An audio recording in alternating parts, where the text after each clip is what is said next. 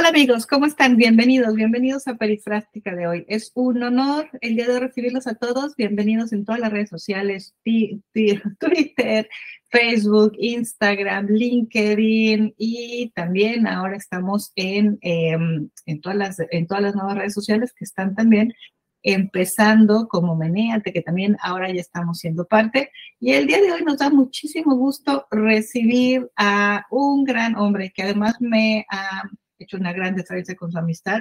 Lo conocí en Dubai, pero es español y bueno, como todos saben ustedes, yo estoy aquí en Suecia, así que este es una, un podcast global de un hombre que ha venido a cambiar la forma en que se está haciendo el retail, el futuro de la industria. Y es por eso que hoy hemos invitado a Daniel Molina Olías, director general, es director de una gran empresa en Murcia que se llama Elephant Projects. Bienvenido, Daniel, nos da muchísimo gusto recibirte el día de hoy aquí.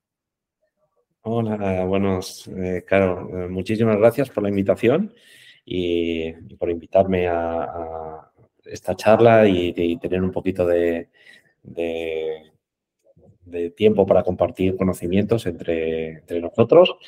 Y espero poder ayudar también o esclarecer un poco sobre el sector en el que nos dedicamos. Yo, como decías, em, estoy trabajando ahora mismo en Elephant Projects, es una empresa multinacional que nos dedicamos a montar stands y eventos o congresos por todo el mundo.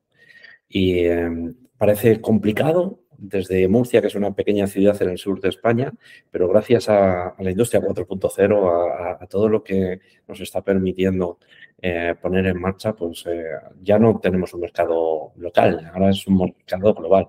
Nosotros cuando pensamos en nuestros clientes pensamos en el mundo. Entonces, eh, mi experiencia anterior ha sido 25 años aproximadamente en retail, trabajando en distintas posiciones, también en multinacionales, trabajando en Rusia, en Moscú, por toda Europa, mucho en Suecia, porque la última empresa era IKEA. Y ahí hemos estado trabajando muchísimo en desarrollar eh, pues, la nueva era de, cómo compran los clientes muebles o cómo dar soluciones para el hogar. Muchísimas gracias, qué maravilla. Y sobre todo, como bien dices, cómo la industria 4.0 con la web 3 está dando posibilidades enormes. ¿Cómo, ¿Cómo gestionas estos grandes equipos que llegas a tener hasta 600 personas a nivel global cuando estás, por ejemplo, planeando una feria en Moscú desde Murcia?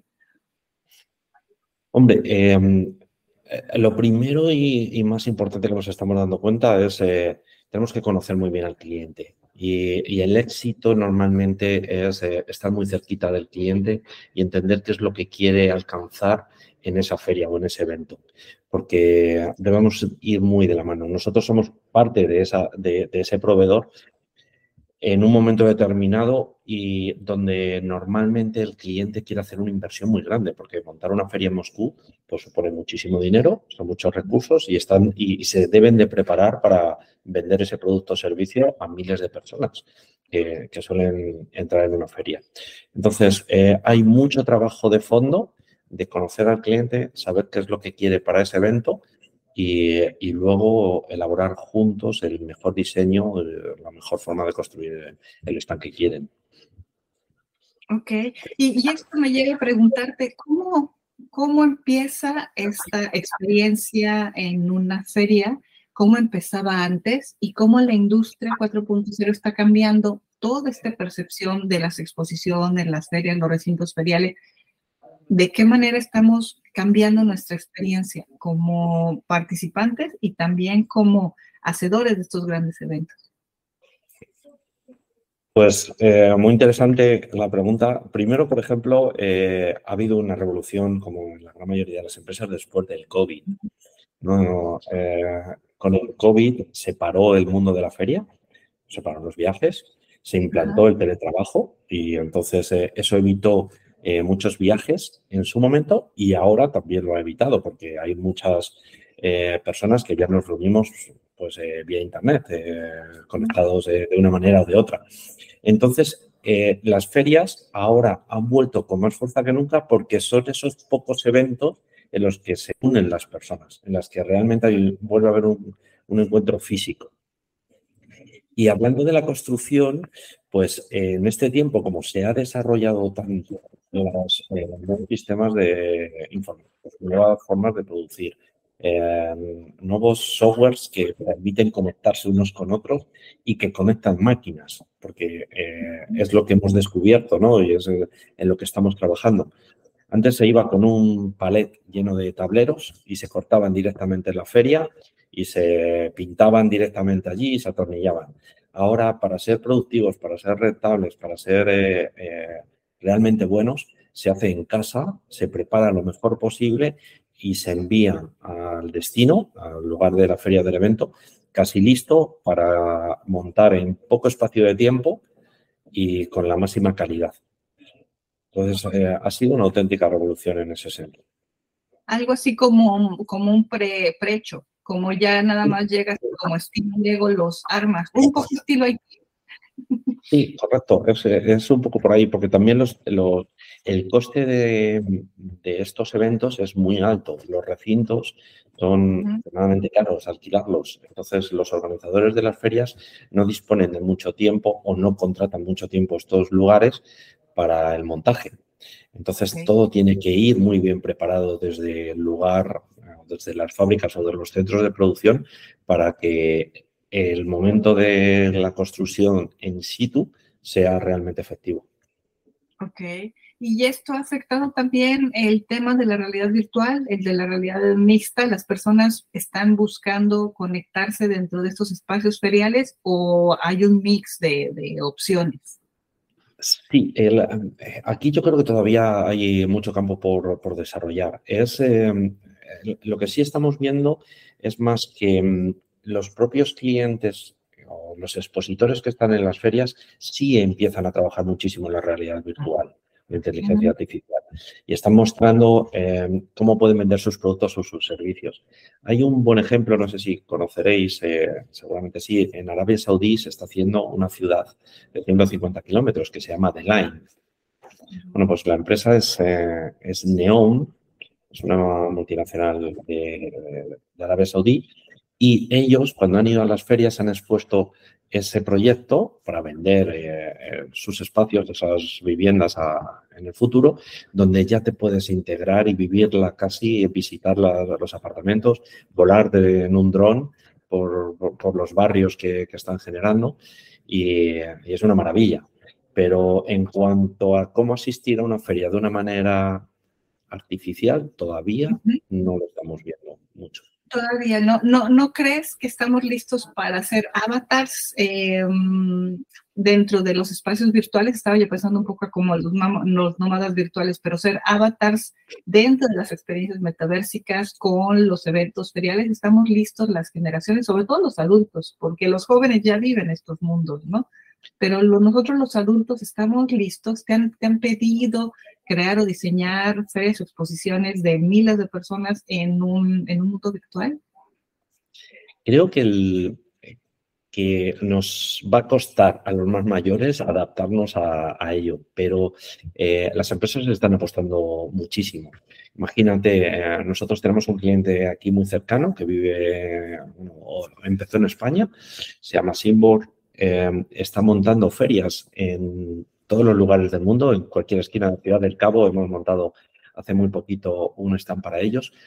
Y se están planteando cómo sus redes comerciales, sus equipos comerciales de otros lugares del mundo pueden participar en esa feria para poder atender clientes que están en África, en aquella esquina del mundo. Entonces, ¿cómo intervenir, cómo participar, cómo mostrarles las posibilidades de invertir en los países de origen donde están sus centrales comerciales?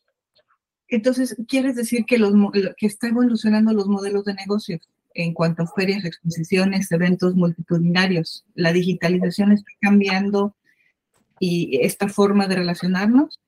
Completamente. Completamente. Completamente. Hay, eh, desde, mm, por ejemplo, todos los procesos de producción que estamos eh, trabajando ahora mismo, ya es, eh, teníamos antes un software que era para diseñar y un software que manejaba una máquina. Ahora estamos intentando cómo los conexionamos para que desde Suecia, por ejemplo, Caro, tú pudieses mandar las órdenes para fabricar aquí y pudiésemos eh, cortar la madera perfectamente para construir el stand. Entonces, eh, ahí eh, hay una auténtica revolución y es donde también nos está costando más cómo hacer que unos softwares hablen con otros y esos softwares luego hablen con las máquinas y esas máquinas puedan eh, dar la respuesta que las personas necesitamos. Es decir, lo que nos está costando es la interoperabilidad, esta, esta conexión, este que se hable en un software con otro para poder hacerlo mucho más fácil, una automatización más simple. Correcto. Y los software con las máquinas, con elementos físicos que, hagan que las, eh, al final el trabajo se pueda llevar a cabo. Claro, me recordaste un poco esta experiencia que se está llevando a cabo en la industria automotriz, donde las áreas de manufactura a través de mm, gemelos digitales y de realidad aumentada o mixta están pudiendo salir adelante para poder entender y mover a que las personas trabajen más eficientes con menos esfuerzo, digitalizando todos los trabajos dentro del área de manufactura. Correcto. Eh, ahora ya casi nuestro taller de fabricación se, va se va trasladando a ser una especie de showroom, donde las máquinas eh, son figurantes, donde pasa la materia prima y dependiendo de la buena coordinación de estos elementos, se acaba ejecutando el trabajo físico que hasta ahora tenían que hacer otras personas. Entonces, eh, la inversión en personal, en transformar su formación o su perfil de trabajo, de enseñarles a hacer las cosas de otra manera o, a manejar este tipo de sistemas, es lo que también nos está siendo un reto importante. Las personas, ¿no? ¿Cómo, cómo desarrollamos estas habilidades llamadas del futuro, ¿no? Correcto. Es, es imprescindible estar desaprendiendo continuamente para volver a aprender. Eh, es, algo que, nos, nos, tiene que venir innato para poder eh, seguir avanzando y, no dormirnos. Definitivamente. ¿Qué, recomendaciones nos puedes dar? Por ejemplo, en el tema de logística, de las cadenas de suministro, las ferias, ¿cómo, ¿cómo y de qué manera pudiéramos, los que nos están escuchando aquí, todos los amigos de las redes sociales, gracias a sus preguntas, ahora se las vamos a hacer llegar a Daniel eh, ¿Cómo gestionamos este nuevo mundo? ¿Qué nos recomiendas? Tus tips. Hablando de, bueno, yo diría que hay que dedicar mucho tiempo a ser curiosos, a investigar, a observar y a mirar. Repito, a mirar, y es la fórmula de estar despierto y poder surfear las olas eh, que, nos tocaban porque, porque Logísticamente hablando, eh, ha sido también una revolución. Eh, mover mercancía, mover elementos constructivos grandes en, Europa ahora mismo pues, es extremadamente complicado porque no hay incluso empresas de transporte. Entonces tienes que saber elegir muy bien a, las, a, tu socio, a tu partner que, con el que vas a ir a, a una feria. Destacaría también que hay que trabajar con empresas donde tienen especial atención y son diferenciadores con el empleado y con el cliente, porque el empleado sigue siendo clave para hacer un buen trabajo. Y si el, empleado está contento y está feliz, normalmente logra que tu cliente acabe siendo extremadamente feliz en, el proceso de trabajo. Eso es cierto. Y luego también os diría pues, que eh, hay muchas oportunidades en el, en el sector hay ferias en todo el mundo. Eh, hay oportunidades en cualquier rincón del mundo prácticamente para todas las empresas. Y eh, la dificultad que nos encontramos es que muchas empresas no tienen esa visión. Entonces, cuando podemos ayudarles para, involucrarles en procesos donde puedan eh, participar en ferias en todo el mundo, está haciendo un éxito. Entonces, abrirlo un poco las, las ventanas y mostrarle al cliente las distintas eh, oportunidades que hay en, el mundo global, eh, nos está generando mucho crecimiento. Ay, muchísimas gracias. Es genial estar hablando contigo. Se nos ha pasado el tiempo rapidísimo. Nos has enseñado muchísimo y además me parece, amigos de todas las redes sociales, que nos ha abierto los ojos con respecto a cómo nos convertimos en globales, cómo ser globales, cómo conectamos con el usuario y también cómo dejamos de tener miedo a esta transformación, porque tal como tú nos platicas y escuchándote, nos da muchísima tranquilidad saber que la tecnología está a favor del hombre, produciendo, creando y dando la oportunidad de hacer las cosas mejor. Y de conectar mucho más fácil, de una manera más, más sencilla con las cosas del mundo, como son materiales, como son estos stands que se requieren en las, en las expos. Y me hiciste recordar, sí, que antes llegaban los carpinteros y se estaban días, ¿no? Construyendo estas expos. Y hoy son horas, ¿no? Simplemente unas horas antes de que todo empiece, montan enormes escenarios. Hace pocos meses me invitaron a dar una conferencia a Portugal y el escenario era un escenario enorme y mi conferencia era la última. Y me quedé ahí en el, en el evento platicando y empezaron a desmontar el auditorio enfrente de mí. Tengo por ahí unas fotos, amigos, que igual las subimos. Y fue como guardarlo en una cajita, ¿no? y me pido que luego lo vuelven a usar. Y lo mismo me pasó en Dubai con estos escenarios que mueven en, ¿no? Los grandes estadios que mueven, ¿no? Y que los guardan y los vuelven a usar y los mandan a otros lugares Creo que estamos en una era muy interesante donde deberíamos de participar mucho más y de ser mucho más eh, abiertos, como dices, a observar y a vivir una vida con el observador para poder entender y disfrutar y cómo hacer que nuestra organización pues crezca desde una perspectiva global.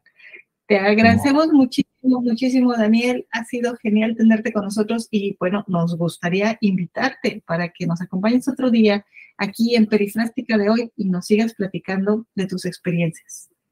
Muy bien, claro, pues encantado y, y hasta muy pronto. Muchísimas gracias, amigos, que a todos que les vaya muy bien. Gracias por estar aquí en Perifrástica de hoy. Yo soy Carolina Salazar fundadora de Design Thinking Sweden. Y les doy un hasta pronto. Nos vemos en el siguiente podcast.